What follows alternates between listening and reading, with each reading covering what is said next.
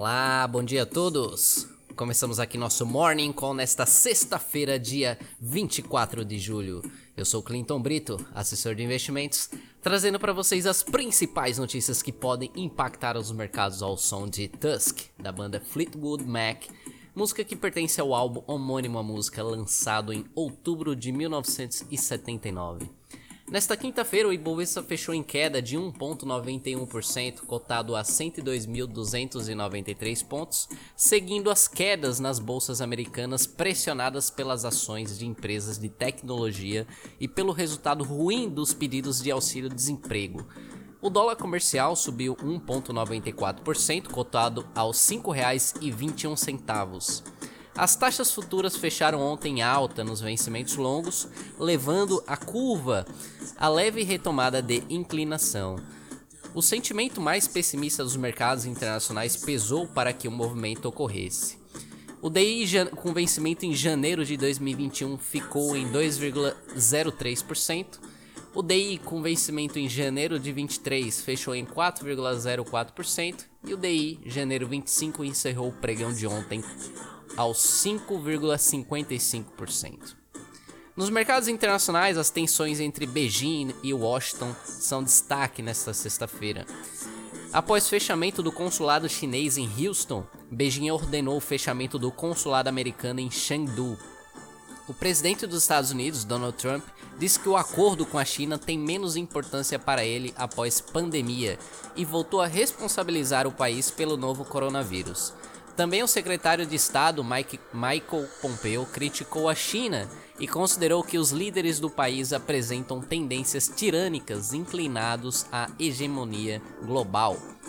O PMI composto surpreendeu as expectativas na zona do euro ao passar de 48,5 em junho para 54,8 em julho o indicador engloba os setores industrial e de serviços e o resultado acima de 50 mostra que a atividade econômica voltou a apresentar expansão na Europa. Então, um dado aí que veio bastante positivo no dia de ontem.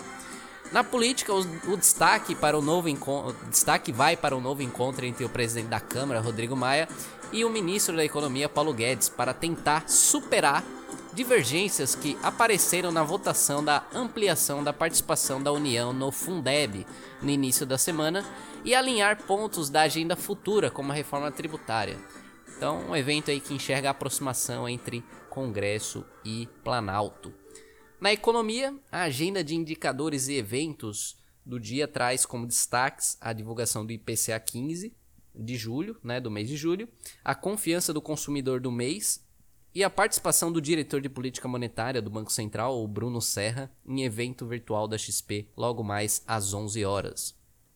Nos Estados Unidos, destaque para as prévias, do PMI e para as vendas de moradias novas.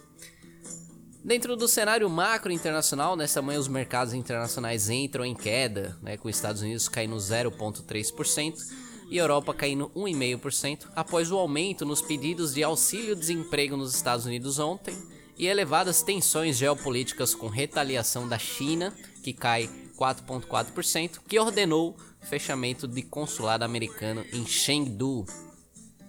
Coronavírus. Agências do, nos Estados Unidos começam a recomendar limitações para testes de Covid-19, uma vez que o estoque é limitado. Macro Estados Unidos, teremos a divulgação de, de PMI às 10h45. Na zona do euro, é, tivemos a divulgação, como já dito, do PMI composto, que expandiu a marca de 55 pontos contra as expectativas de 51, puxado por bons resultados no Reino Unido e França, enquanto a Alemanha apresenta recuperação mais lenta.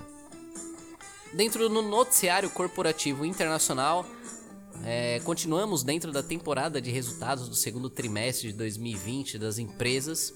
Hoje teremos a divulgação de dados de American Express, Verizon, Royal Caribbean. Segunda-feira, Louis Vuitton, SAP, Ryanair e Credit Agricole. Ontem é, tivemos a divulgação dos dados de Unilever, que veio muito positivo. AT&T veio neutro, Kimberly neutro, Hershey positivo, Hyundai neutro, Kia negativo e Roche negativo. Então, resulta resultados neutros, né, no, de uma maneira mais macro, digamos assim. Intel. As ações caíram mais de 10% no pré-market após a divulgação de resultados surpreendendo no lado negativo, com aviso de atraso no desenvolvimento de processadores mais avançados. O Twitter alcançou 186 milhões de usuários diários, superando as, estima as estimativas de 175 milhões. Apesar da forte audiência impulsionada pelo confinamento social, as receitas vieram 20% menores, expondo dificuldade da empresa em monetizar a base e evidenciando inferioridade técnica, tecnológica em relação ao Facebook e até mesmo ao Snapchat. Para piorar, segundo a empresa, hackers podem ter acessado mensagens pessoais dos perfis invadidos, que a gente comentou há uns dias atrás, que invadiram perfis como do Barack Obama, Warren Buffett, Elon Musk, etc. E essas falhas de segurança, né, que são comuns por sinal, devem pesar nas ações da companhia.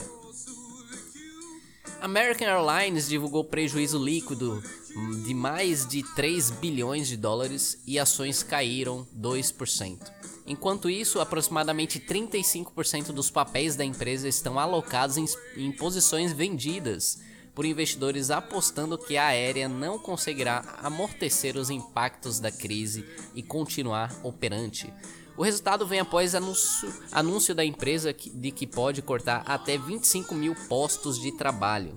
A empresa tomou empréstimo de 1,2 bi de dólar do Goldman Sachs a cerca de 11% ao ano e, como garantia, ofereceu a marca né, American, Line, American Airlines e o domínio AA.com além de outros ativos. Essa é considerada uma taxa muito alta, né? Em, em, tempos de juros negativos ao redor do mundo, você ter um título que paga 11% ao ano em dólar nos Estados Unidos é uma taxa realmente muito fora do comum que condiz com o risco da empresa.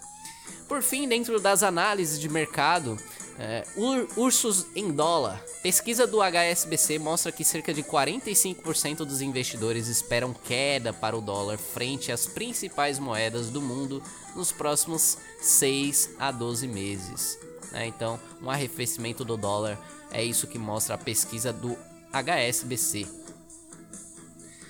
Bom, pessoal, é isso. Vou ficando por aqui. Agradeço a todos pela audiência. Me despeço de vocês ao som de Suzy Q de Creedence Clearwater Revival. Agradeço a todos pela audiência, desejo a todos um excelente final de semana desde já, uma ótima sexta-feira e bons negócios.